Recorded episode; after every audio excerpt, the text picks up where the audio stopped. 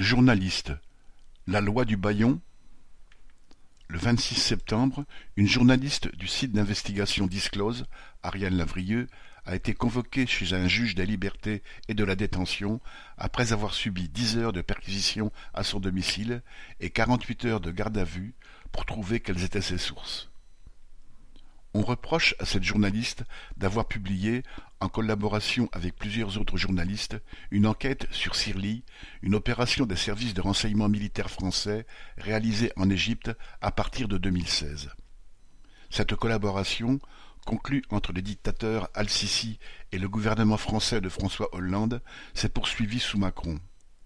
Elle consistait, au nom de la lutte contre le terrorisme, à confier la surveillance de la frontière entre la Libye et l'Égypte à un avion piloté par des militaires français. Les renseignements recueillis devaient être traités par l'armée de l'air égyptienne, qui se chargerait d'éliminer les prétendus djihadistes.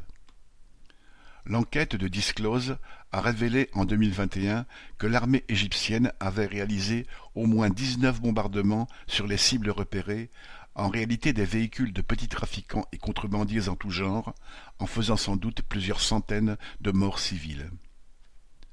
Imperturbables, Hollande puis Macron ont continué à soutenir Al-Sisi, à le rencontrer, à le décorer et à lui vendre des rafales pour une poignée de milliards. Et tant pis pour tous ceux qui longent ou traversent cette frontière, contrebandiers, migrants, opposants fuyant la guerre et les régimes dictatoriaux d'une région qui n'en manque pas, à commencer par celui du dictateur égyptien. Une journaliste lanceuse d'alerte, elle, peut se trouver sous le feu des appareils répressifs, services secrets, police, justice.